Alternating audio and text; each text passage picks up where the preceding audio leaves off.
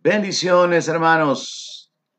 Estamos en un día viernes que hemos desde las últimas semanas eh, determinado para poder estudiar el libro de Apocalipsis, enfocados en los diferentes temas eh, de escatología que están contenidos en este libro y conectados pues también con otras escrituras de los profetas, como el libro de Daniel, o Isaías, Jeremías y Ezequiel, y aprendiendo acerca de cuál es el tiempo en el que estamos viviendo, hacia dónde vamos, cuáles son las, eh, los eventos que están por venir.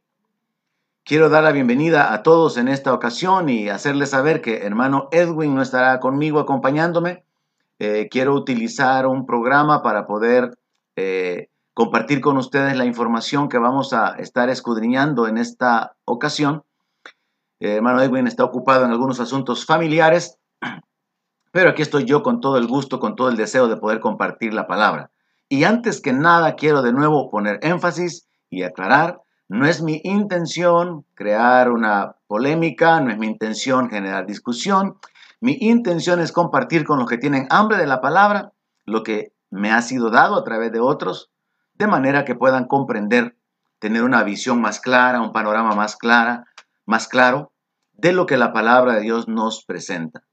En la reunión pasada, y usted puede buscar todos los videos que ya tenemos en nuestro canal de Centro Cristiano de Fe en YouTube y aquí en nuestra página de Facebook, en la reunión pasada tocamos el tema del amilenarismo. En la reunión anterior a esa también hablamos acerca del dominionismo, el reino ahora, que es una corriente que está eh, de alguna manera eh, estableciéndose en la mente de muchos eh, creyentes y muchos predicadores están actualmente corriendo con esa posición doctrinal, estableciendo que no existe realmente un milenio como tal, no existe un milenio literal como la palabra de Dios lo dice en Apocalipsis 20, sino que es algo simbólico, es un espacio de tiempo que no está determinado realmente.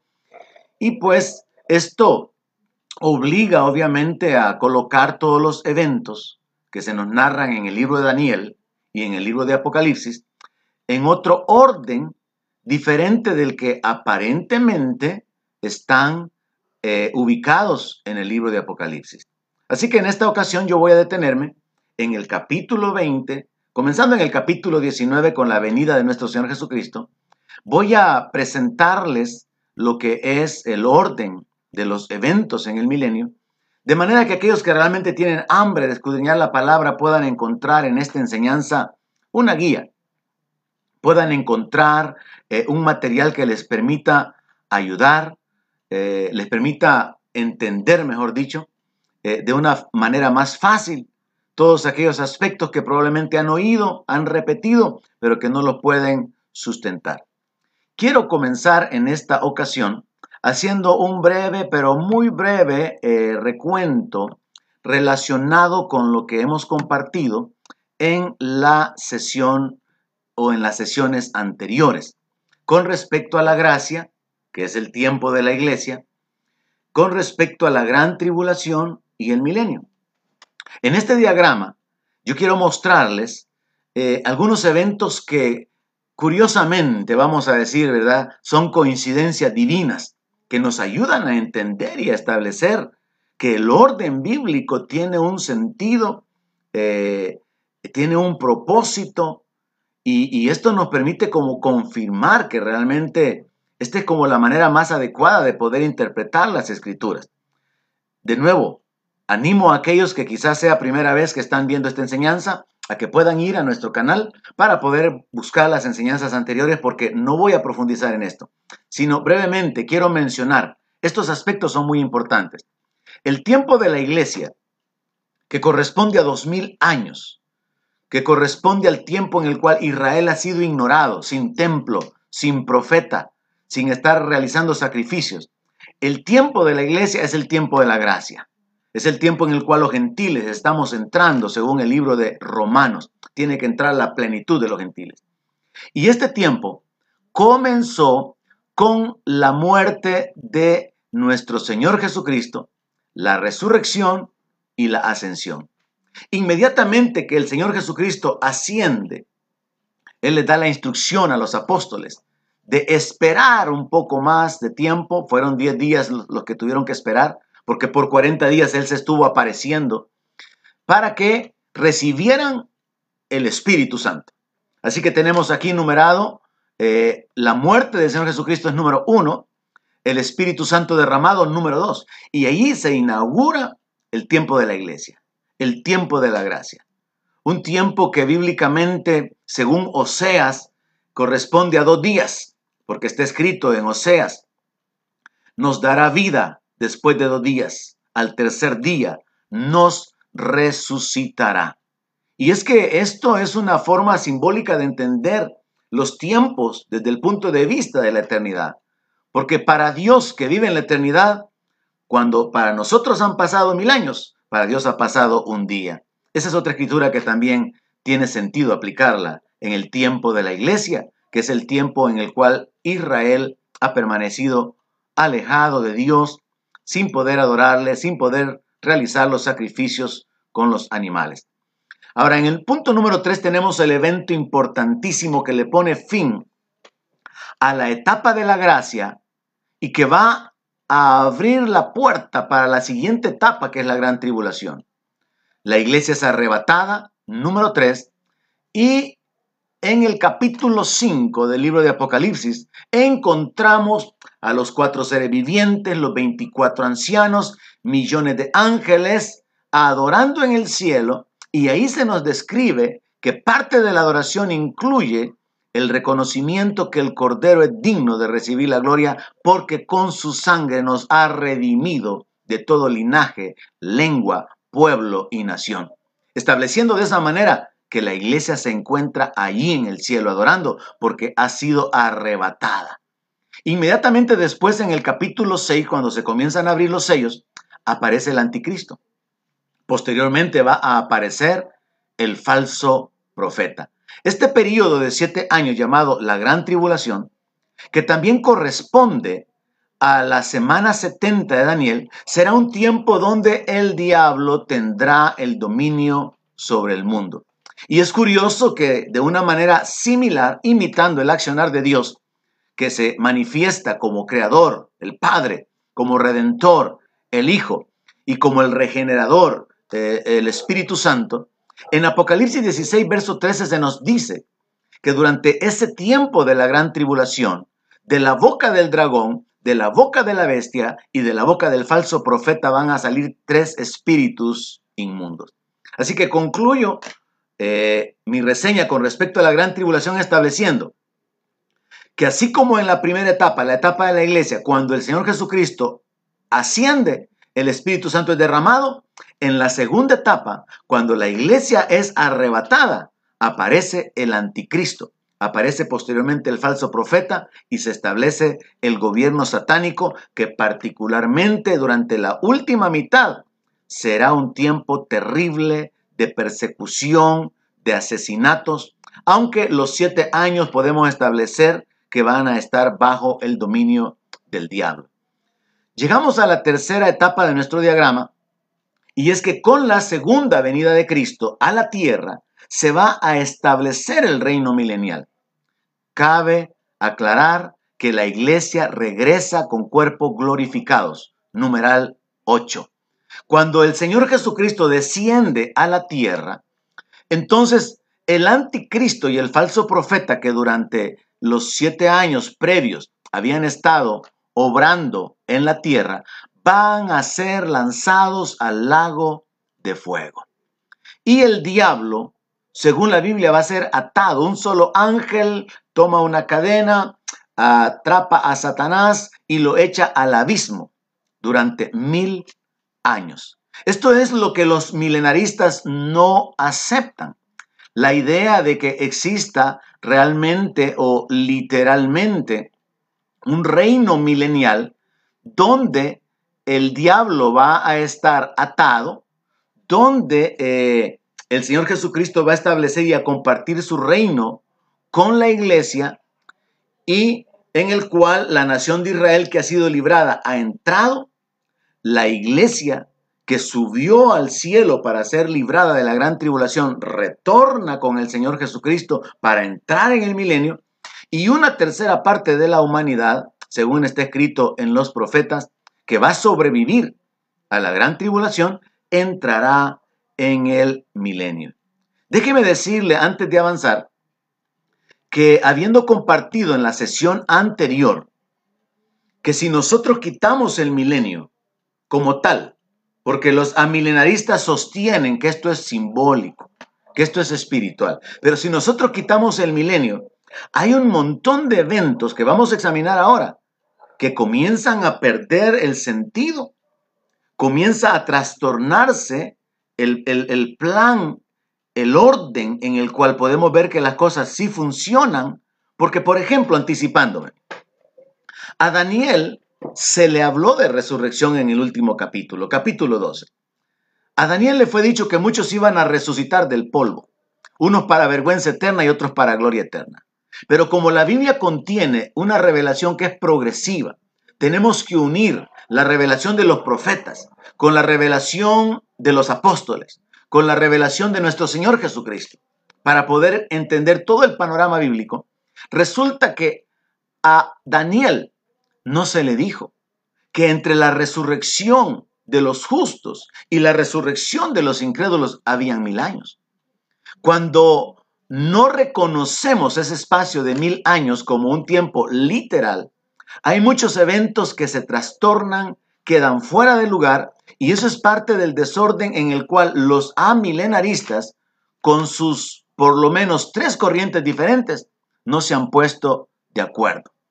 De manera que en esta ocasión yo quiero sustentar bíblicamente, quiero olvidarme un tanto de lo que es la posición amilenarista y más bien sustentar con la palabra de Dios cómo es que estos tiempos parecen que están ordenados, tienen respaldo bíblico, tanto en el libro de Apocalipsis como con los profetas, particularmente el libro de Daniel, y cómo todo parece tener un orden que realmente nos ayuda a comprender el plan de Dios. Nos ayuda a comprender que realmente Dios tiene todas las cosas en orden.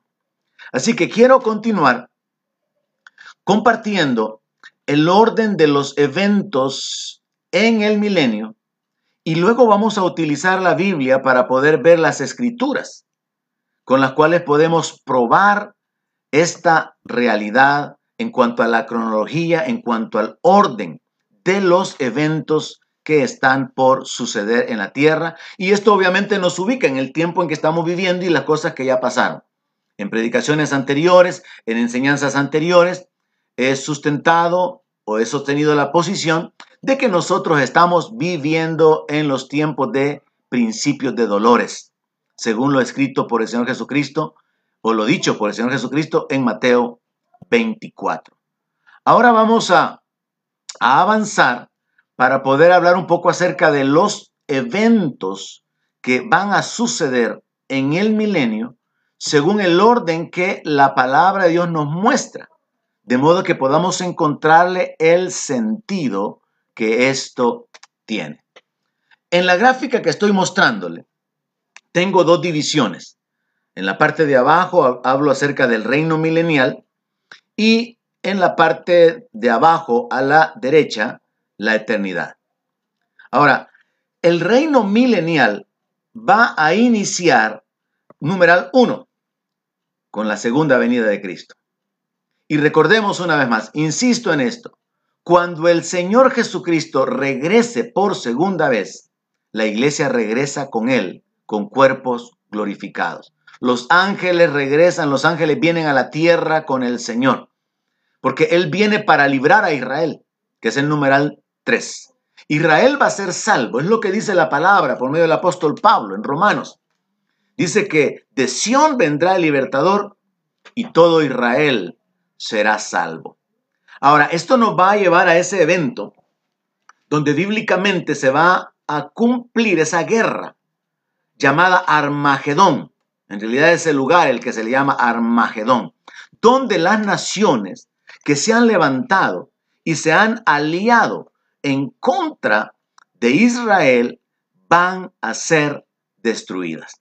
Así que el reino milenial inicia, iniciará cuando se termine la gran tribulación con la segunda venida de Cristo y el orden de eventos que continuarán son que la iglesia regresa con él, Israel será salvo y naciones serán destruidas.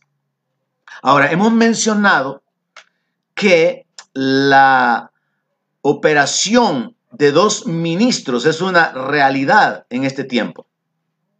Hemos mencionado que hay dos ministros de parte de Dios, que son los dos testigos, pero también el diablo de, una manera similar, así como está imitando eh, el accionar de Dios en la persona eh, o en la manifestación del Padre, del Hijo y del Espíritu Santo, el diablo tiene una imitación también en esta área en cuanto a lo que es la contraparte de los dos testigos. Así que podemos encontrar que el diablo va a levantar a la bestia y al falso profeta. Pero cuando el Señor Jesucristo venga, la bestia y el falso profeta van a ser lanzados al lago de fuego.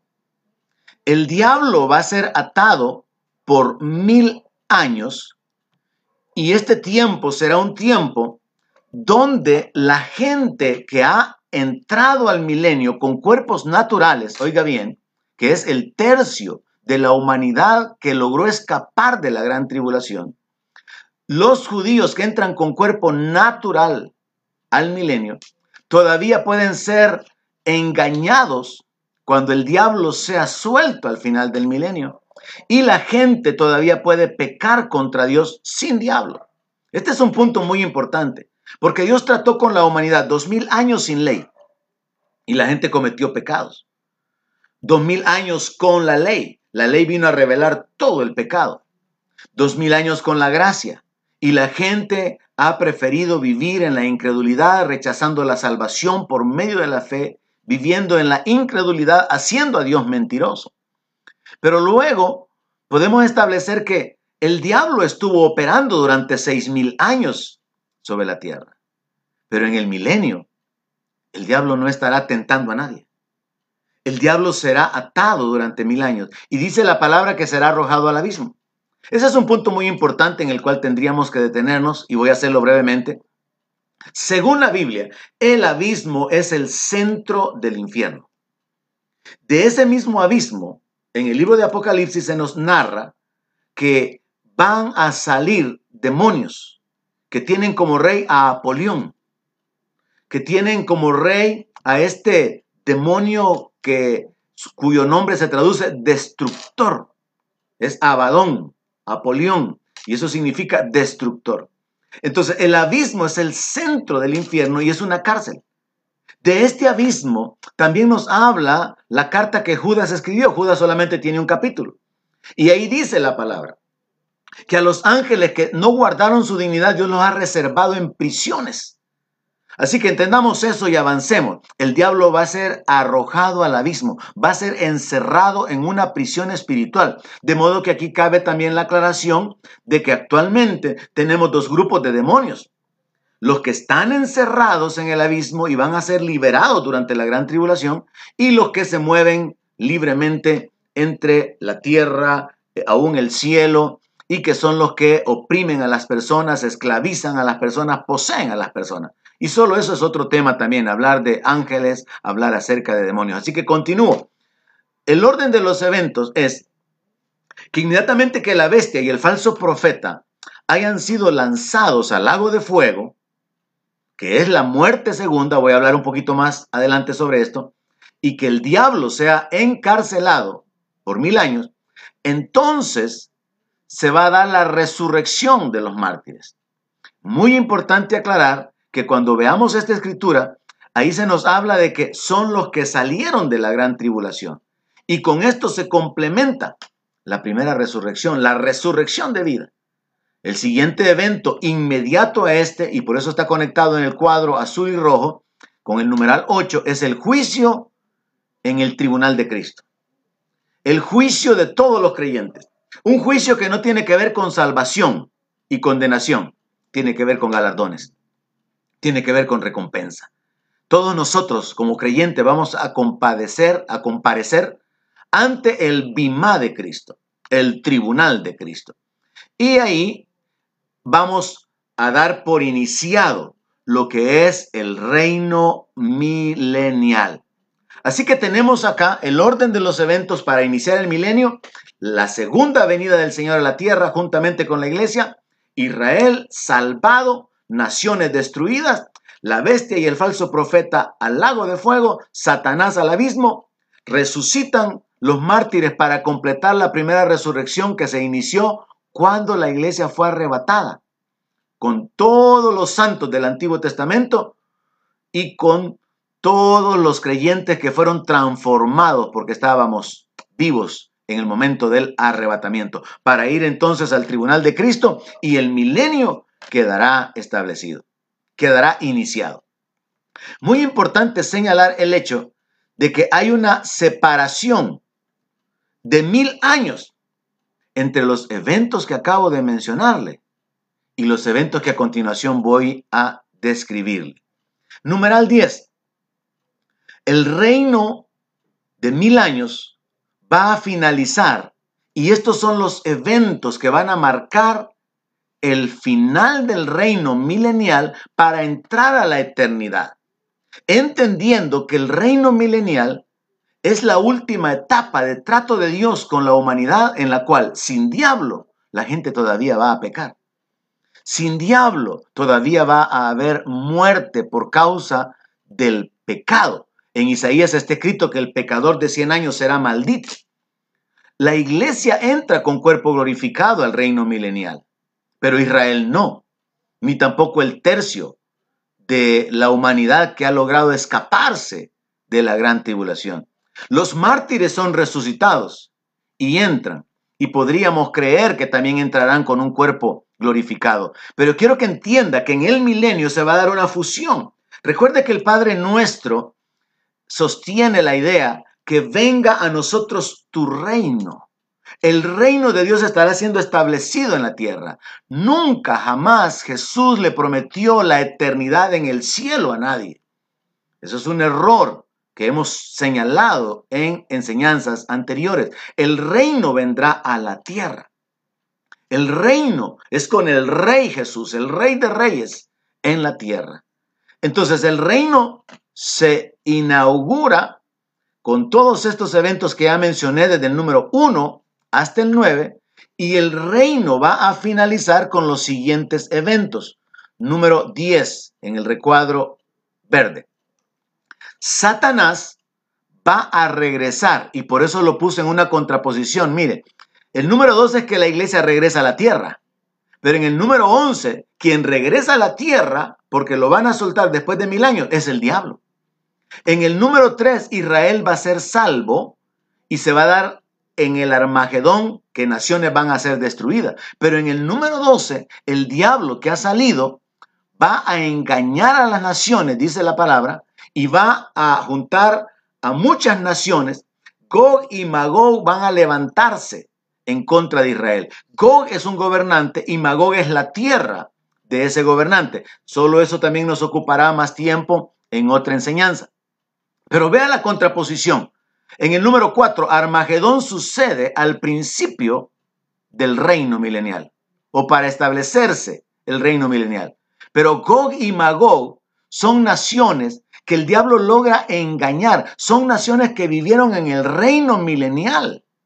Pero el diablo, así como logró hacerlo en el cielo, cuando causó la rebelión de los ángeles y logró arrastrar una tercera parte de los ángeles, el diablo tiene la astucia y la capacidad de que habiendo vivido sin su influencia durante mil años en la tierra y conociendo al rey y habiendo de alguna manera sido parte del reino del Señor Jesucristo sobre la tierra, el diablo todavía va a engañar a las naciones. Y mucha gente va a ser engañada y van a morir porque la palabra de Dios dice que fuego del cielo va a caer, que los va a consumir. Como consecuencia inmediata viene el juicio de Dios contra el diablo. En el número 6 tenemos que el diablo fue arrojado al abismo, encerrado por mil años. Pero ahora que el diablo ha salido y ha engañado a las naciones, ahora el diablo va a ser lanzado al lago de fuego. Numeral 14. Donde la Biblia literalmente dice, donde estaban la bestia y el falso profeta. Es decir, que estas dos personas, la bestia, que es un gobernante mundial, el falso profeta, que es un líder religioso, van a ser lanzados al lago de fuego al principio del milenio. Pero el diablo va a ser lanzado al lago de fuego al final del milenio. Posteriormente que el diablo es lanzado al lago de fuego, el siguiente evento con el numeral 15 es la resurrección de todo el resto de personas que no participaron de la primera resurrección. Por eso está escrito, bienaventurado el que tiene parte en la primera resurrección. La muerte segunda no tiene potestad sobre él. Pero todos aquellos que no resucitaron cuando la iglesia fue arrebatada y no resucitaron al final de la gran tribulación porque dieron su vida como mártires, todos estos, los del Antiguo Testamento, van a resucitar en esta resurrección que es la de condenación. Todos los muertos de esta etapa de la gracia, los que han rechazado el Evangelio, los que no conocieron el Evangelio, van a ser juzgados según las obras. Lo vamos a ver con la palabra más adelante.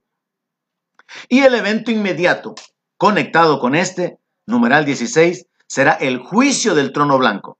Vea, número 8 es el juicio de los creyentes, pero el número 16 es el juicio de los incrédulos. Nadie va a ser salvo ahí.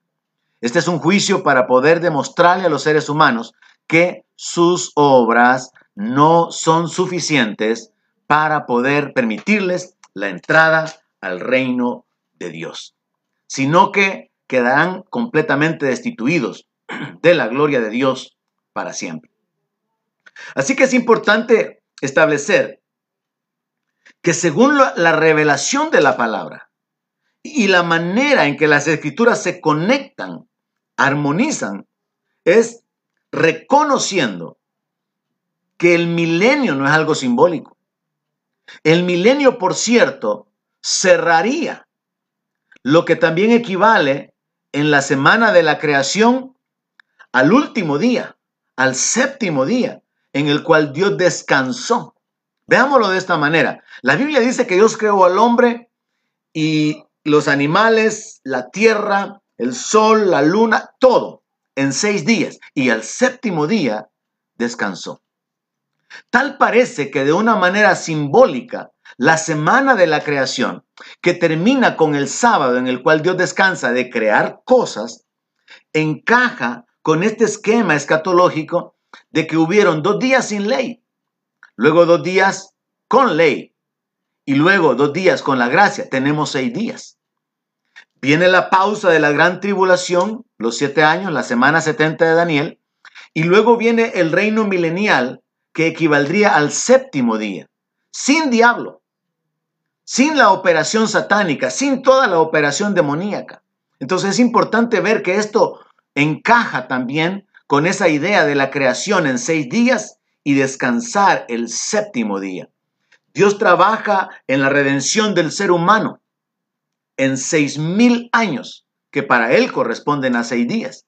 Y en el milenio, Él descansa del trabajo en la redención porque con el Señor Jesucristo la redención ha sido consumada. Ahora ya no hay diablo sobre la tierra que esté tentando a la gente y simplemente resta que durante ese milenio la gente pruebe su fidelidad, su temor, su obediencia y permanezcan de manera que le den a Dios la gloria y la honra, porque el reino del Señor Jesucristo será literalmente una verdad sobre la tierra.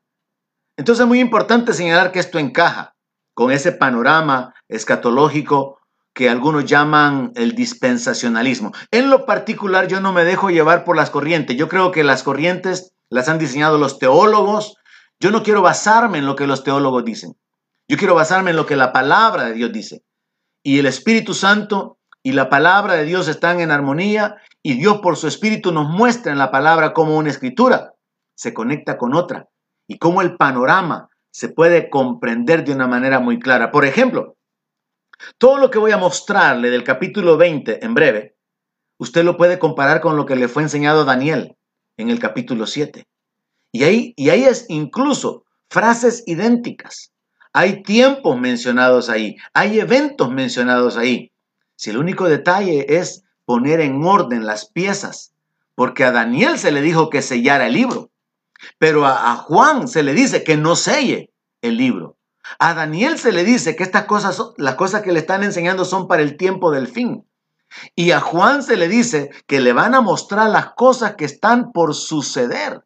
Y entonces Juan mira todas las cosas que van a suceder a partir del siglo 100.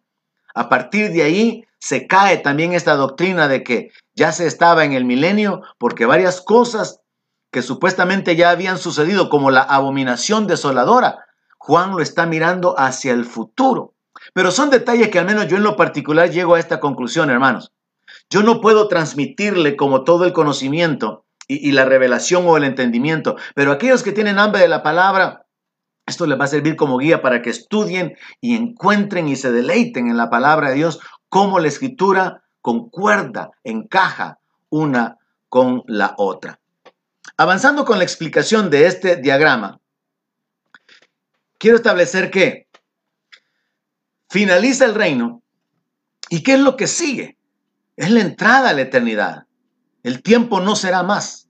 Ahora, ¿cómo comienza esta etapa? Hay cielo nuevo y tierra nueva. La nueva Jerusalén desciende. Interesante señalar estos detalles. Prácticamente que lo que está escrito en el libro de Apocalipsis con relación a la eternidad, comenzando en el capítulo 21 y gran parte del 22, está conectado solo con la nueva ciudad, con la ciudad de la nueva Jerusalén. Y los detalles que usted puede ver y están aquí ordenados según lo que la escritura menciona es que en la nueva Jerusalén no hay templo. También se nos dice que las naciones que hubieran sido salvas, oiga eso, las naciones, ¿cuáles naciones? Le he mencionado que de la gran tribulación un tercio de la humanidad va a escapar. Y, esto se puede probar bíblicamente. Ahora, las naciones que hubieran sido salvas van a andar a la luz, bajo la guianza, bajo el gobierno de ella, porque esto es el cumplimiento de poner a Jerusalén como cabeza de naciones. Mire qué más dice Apocalipsis. Bueno, ya lo vamos a ver, ya vamos a colocar, a proyectar la escritura. Los reyes de la tierra van a traer su gloria y su honor a ella.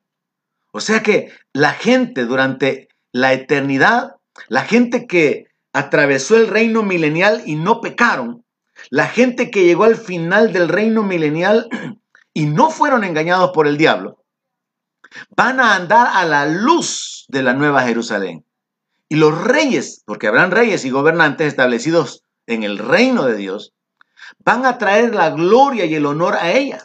Van a venir a adorar a Dios.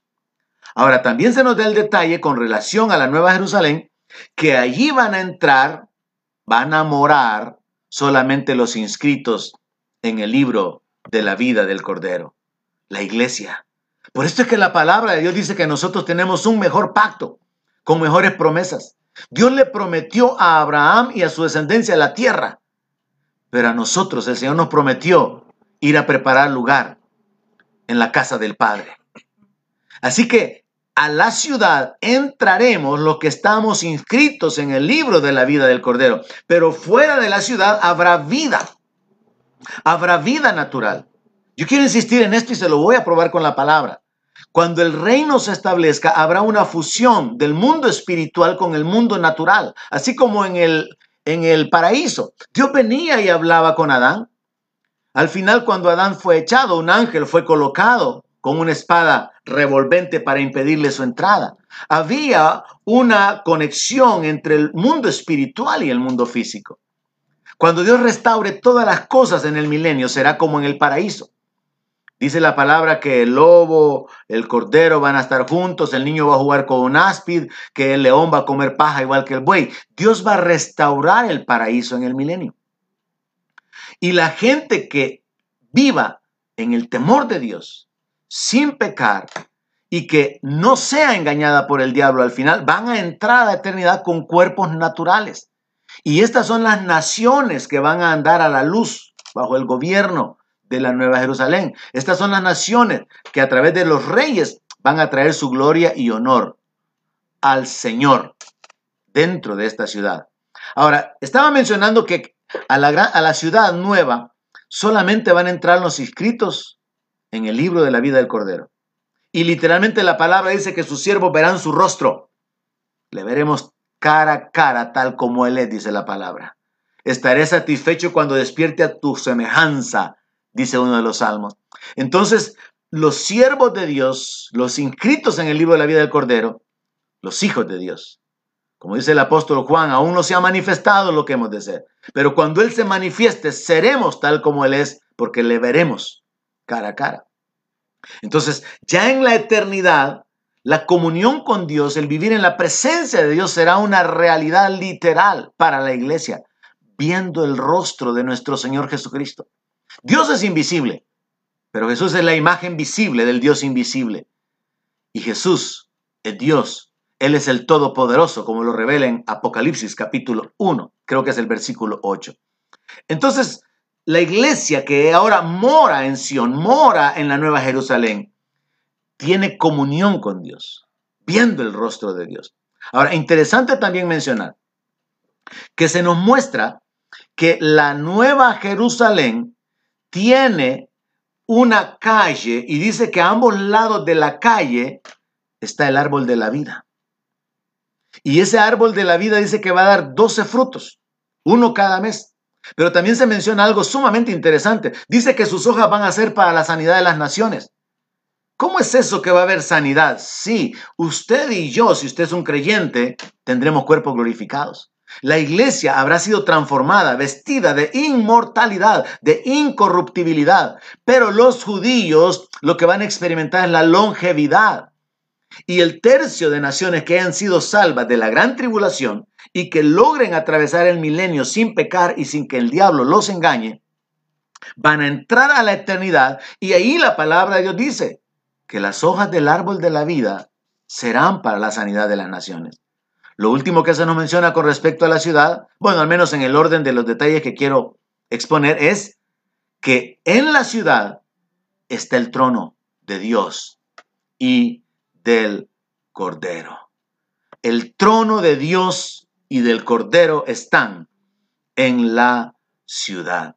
Así que podemos darnos cuenta que el diagrama que le he presentado nos coloca en orden una gran cantidad de eventos que en la enseñanza anterior, cuando anulamos el reino milenial, se desordena completamente y choca en cuanto a la revelación bíblica. Por ejemplo, el hecho de que entre las dos resurrecciones hayan mil años establece la necesidad de reconocer de que tiene que ser literal el milenio. El hecho de que el diablo es atado y luego el diablo es liberado durante mil años nos prueba de que hay una etapa de relativa paz, prosperidad, seguridad, donde el diablo no tiene nada, no tiene ninguna participación ni ninguna intervención en la tierra. Así que estos eventos nos ayudan a entender que hay un plan general de Dios en el cual Él ha estado tratando con toda la humanidad. Ahora bien, probándolo con la escritura, veamos rápidamente. El capítulo 19 del verso eh, del libro de Apocalipsis, verso 11, nos habla de la segunda venida de Cristo.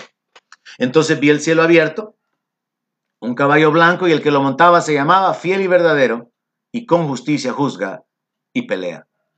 Sus ojos como llama de fuego, y había en su cabeza muchas diademas, y tenía un nombre escrito que ninguno conocía sino él mismo.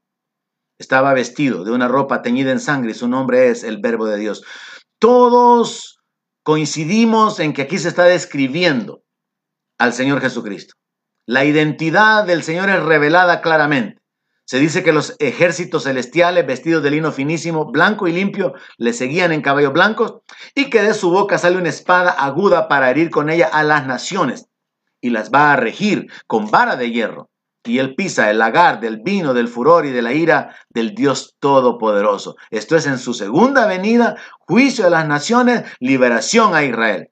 Y la identidad en su vestidura, a la altura de su muslo, tiene escrito este nombre, Rey de Reyes y Señor de Señores.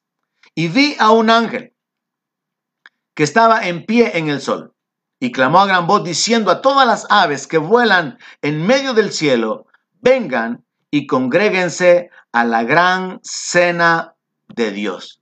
Se nos está hablando acerca de esa mortandad que va a darse, en la cual van las aves del cielo a comerse los cadáveres.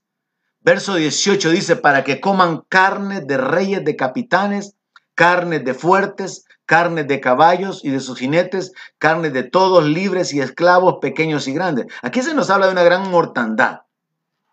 Verso 19 dice, y vi a la bestia, a los reyes de la tierra y a sus ejércitos reunidos para guerrear contra el que montaba el caballo y contra su ejército.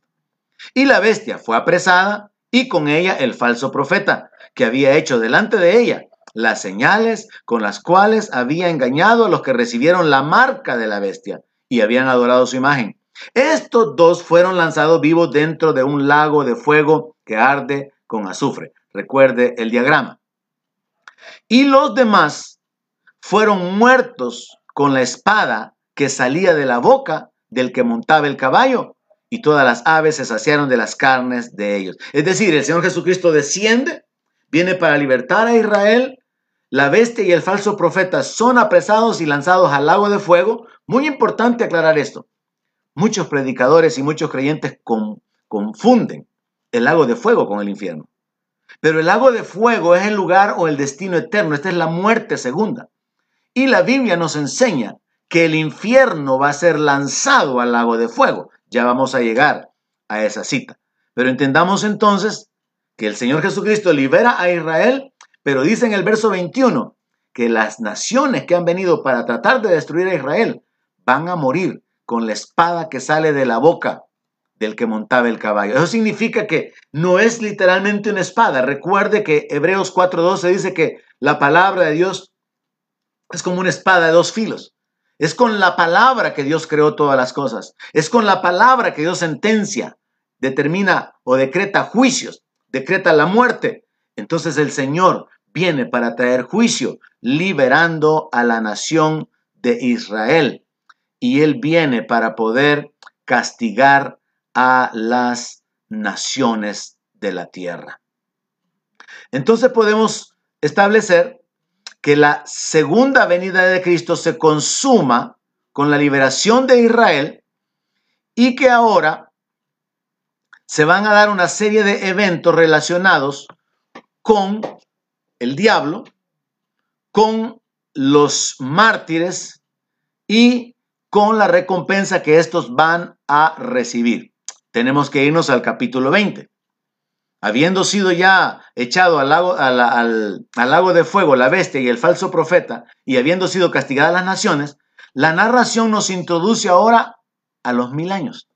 Y este es el gran problema de muchos teólogos. Este es el, capítulo, el capítulo 20 de Apocalipsis.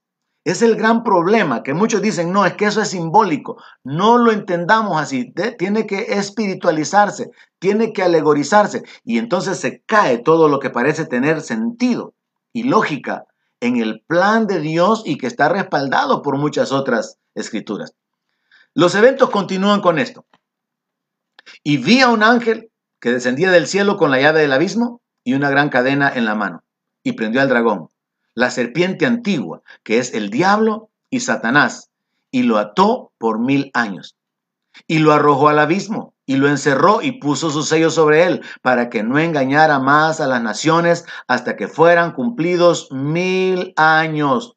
Y después de esto, tiene que ser desatado por un poco de tiempo.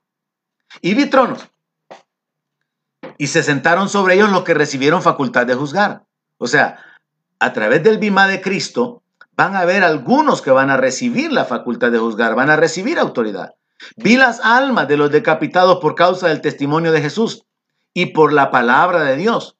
Los que no habían adorado a la bestia ni a su imagen y que no recibieron la marca en su frente ni en sus manos. Literalmente a Juan se le está diciendo, estos son los que salieron de la gran tribulación. Pero los amilenaristas dicen, no, es que esto representa a todos los creyentes. ¿Sabe? Parte del problema del amilenarismo es que fuerzan o forzan muchas escrituras, como por ejemplo la de los dos testigos. Dicen de que estos representan a los creyentes del Antiguo Testamento y los del Nuevo Testamento.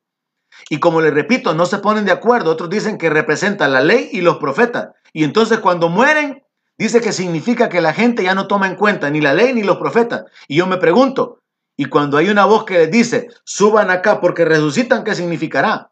Se pierde completamente el sentido de la palabra. Y por eso es que esta posición doctrinal es la que tiene más respaldo bíblico. Continúo entonces, dice que los que salen de la gran tribulación vivieron y reinaron con Cristo mil años. Verso 5, pero los otros muertos no volvieron a vivir hasta que se cumplieron mil años. Esta es la primera resurrección. Y aquí viene otra confusión, por no comprender que aquí se está cerrando la resurrección de vida. Aquí se está hablando específicamente de los mártires. Y con ello se complementa la primera resurrección. Ya nadie más podrá ser salvo a partir de ahí. Si ha muerto, resucitará en la resurrección de condenación. Si muere en el milenio, resucitará en la resurrección de condenación. Verso 6. Bienaventurado y santo, el que tiene parte en la primera resurrección.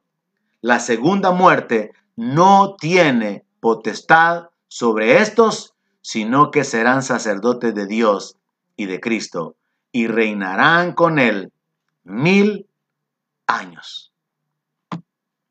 Ahora entonces podemos darle seguimiento a lo que va a suceder con el diablo. Verso 7. Cuando los mil años se cumplan, Satanás será suelto de su prisión y va a salir para engañar a las naciones que están en los cuatro ángulos de la tierra, a Gog y a. Esto también se encuentra en el libro de Daniel a fin de reunirlos para la batalla, el número de los cuales es como la arena del mar. Y subieron sobre la anchura de la tierra, y rodearon el campamento de los santos y la ciudad amada. Y de Dios descendió fuego del cielo y los consumió. Dios ni siquiera va a tomarse la molestia de pelear, de resistirles. Fuego va a caer del cielo y esta gente va a ser enjuiciada. Y el diablo también va a ser enjuiciado al final del milenio.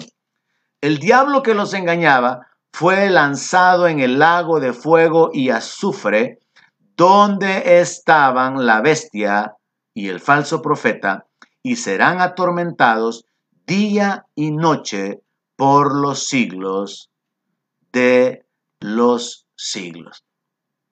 Posteriormente entonces sucederá que habiendo ya Dios ejecutado su juicio sobre el diablo, ahora él va a traer su juicio sobre las naciones incrédulas, sobre toda la gente del Antiguo Testamento, sobre toda la gente que rechazó el Evangelio y la salvación por gracia, los burladores, los que prefirieron caminar en su propia inmundicia, en sus propios deseos, los que en la gran tribulación prefirieron someterse al gobierno de la bestia y los que en el milenio pequen o al final del milenio caigan en el engaño del diablo. Así que lo que viene es el juicio delante del gran trono blanco. Apocalipsis 20:11. Y vio un gran trono blanco.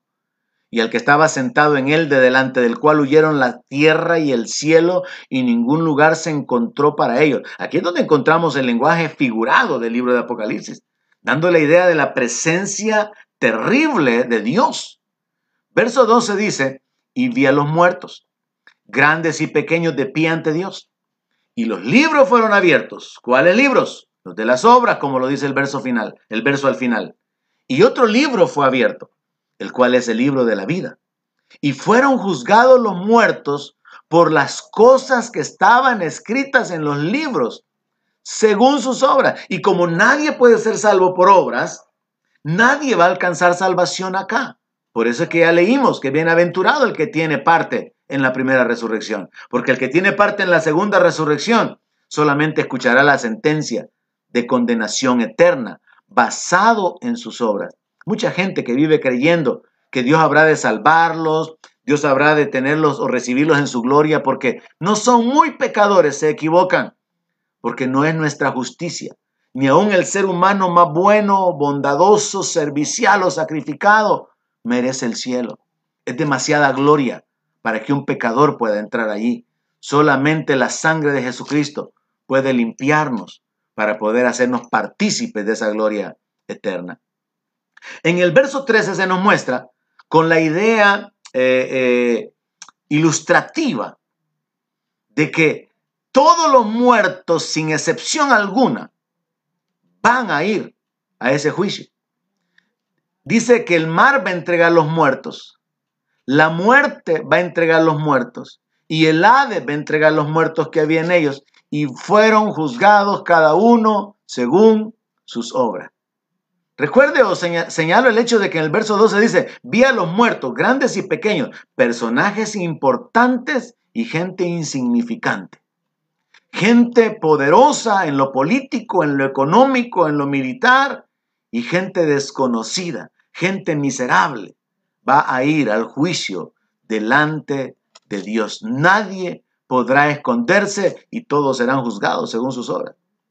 Verso 14, entonces donde se encuentra lo que le mencionaba de la diferencia entre el infierno y el lago de fuego. El infierno está ubicado en el centro de la tierra y el centro del infierno es el abismo. De la ubicación del lago de fuego nosotros no tenemos información en la Biblia. Ahora quizá usted se preguntará, ¿y de dónde saco la información de que el abismo es el centro del infierno y que el infierno es el centro de la tierra. El Señor Jesús lo dijo, que Él estaría tres días y tres noches en el corazón de la tierra. Él descendió a las partes más bajas. Él, espiritualmente, cuando Él murió, Él descendió al infierno. Ahora, cuando nosotros leemos la profecía dada con respecto al rey de Tiro y dirigida también hacia el diablo, dice que Él fue echado al Seol, a los lados del abismo. Entonces ubique usted el abismo en el centro, a los lados del abismo, ahí fue lanzado el diablo con todos los demonios. Pero hubo un grupo de demonios que fueron metidos en el abismo. Así que hay que separar el abismo, el infierno y el lago de fuego.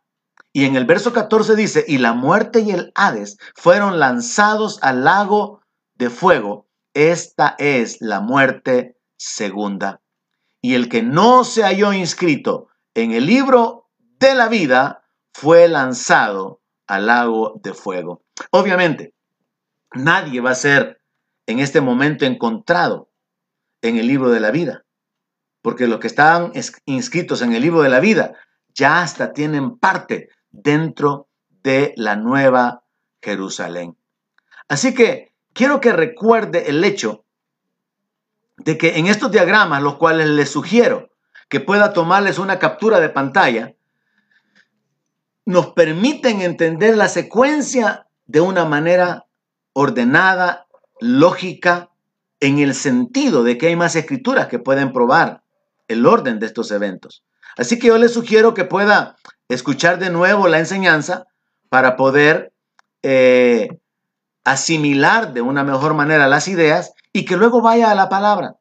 Su base, su fundamento no tiene que ser la enseñanza de nadie, sino lo que Dios a través de sus profetas ha dejado registrado, lo que está escrito. Y pídale a Dios la guianza por su Espíritu Santo para poder entender la palabra. Yo le sugiero que todos aquellos que tienen hambre por la palabra tienen que hacer lo que el eh, profeta Daniel hizo. Daniel encontró el libro de Jeremías y entendió que en el libro de Jeremías se hablaba de 70 años. Daniel se dispuso a escudriñar la palabra, pero no entendió lo que ya estaba escrito. ¿Qué hizo Daniel cuando no entendió? Se dispuso en ayuno y en oración. Y entonces le fue enviado el ángel. Y el ángel le dice, desde el momento que te dispusiste a orar, yo fui enviado. pero me detuvo el príncipe de Persia. ¿Sabe qué significa eso? Dios se revela a los hambrientos. Y si usted busca a Dios, Él dice que Él va a ser hallado con los que le buscan de veras, con los que de todo corazón le buscan. Y la palabra también dice que Él da sabiduría y la da en abundancia y sin reproche a todo el que se la pida. Y Dios por su Espíritu Santo puede darle entendimiento. Yo le sugiero, no dependa de las enseñanzas de nadie. No dependa ni ponga como argumento, escuché a tal pastor, escuché a tal maestro. No, dependa de la palabra de Dios. Deténgase, escudriñe, cómase la Biblia, cómase el rollo del libro, como le dijeron a Juan. Reciba de parte de Dios la revelación para su vida, el entendimiento, de manera que usted pueda afirmarse, establecerse y ser capaz de poder compartir con otros lo que Dios tiene como propósito, lo que Dios ha revelado a través de su palabra, que viene a ser el plan, que Él tiene para sus vidas, para nuestras vidas. A través de esta, de esta enseñanza, yo espero que podamos ir avanzando un poco más. Hay aspectos que, estaremos eh, repitiendo probablemente en el camino o citándolos de nuevo una y otra vez, porque es necesario conectarlos, pero la intención es que podamos establecerle y presentarle una guía que le ayude a poder entender de una mejor manera la escritura. Les saludo en el nombre de Jesús, les bendigo y les animo a escudriñar la palabra. Alberto Cornejo es mi nombre, pastoreando en la iglesia Centro Cristiano de Fe en San Salvador desde hace 22 años. Que Dios les bendiga, hermanos. No olviden compartir la enseñanza si ha sido de bendición para su vida.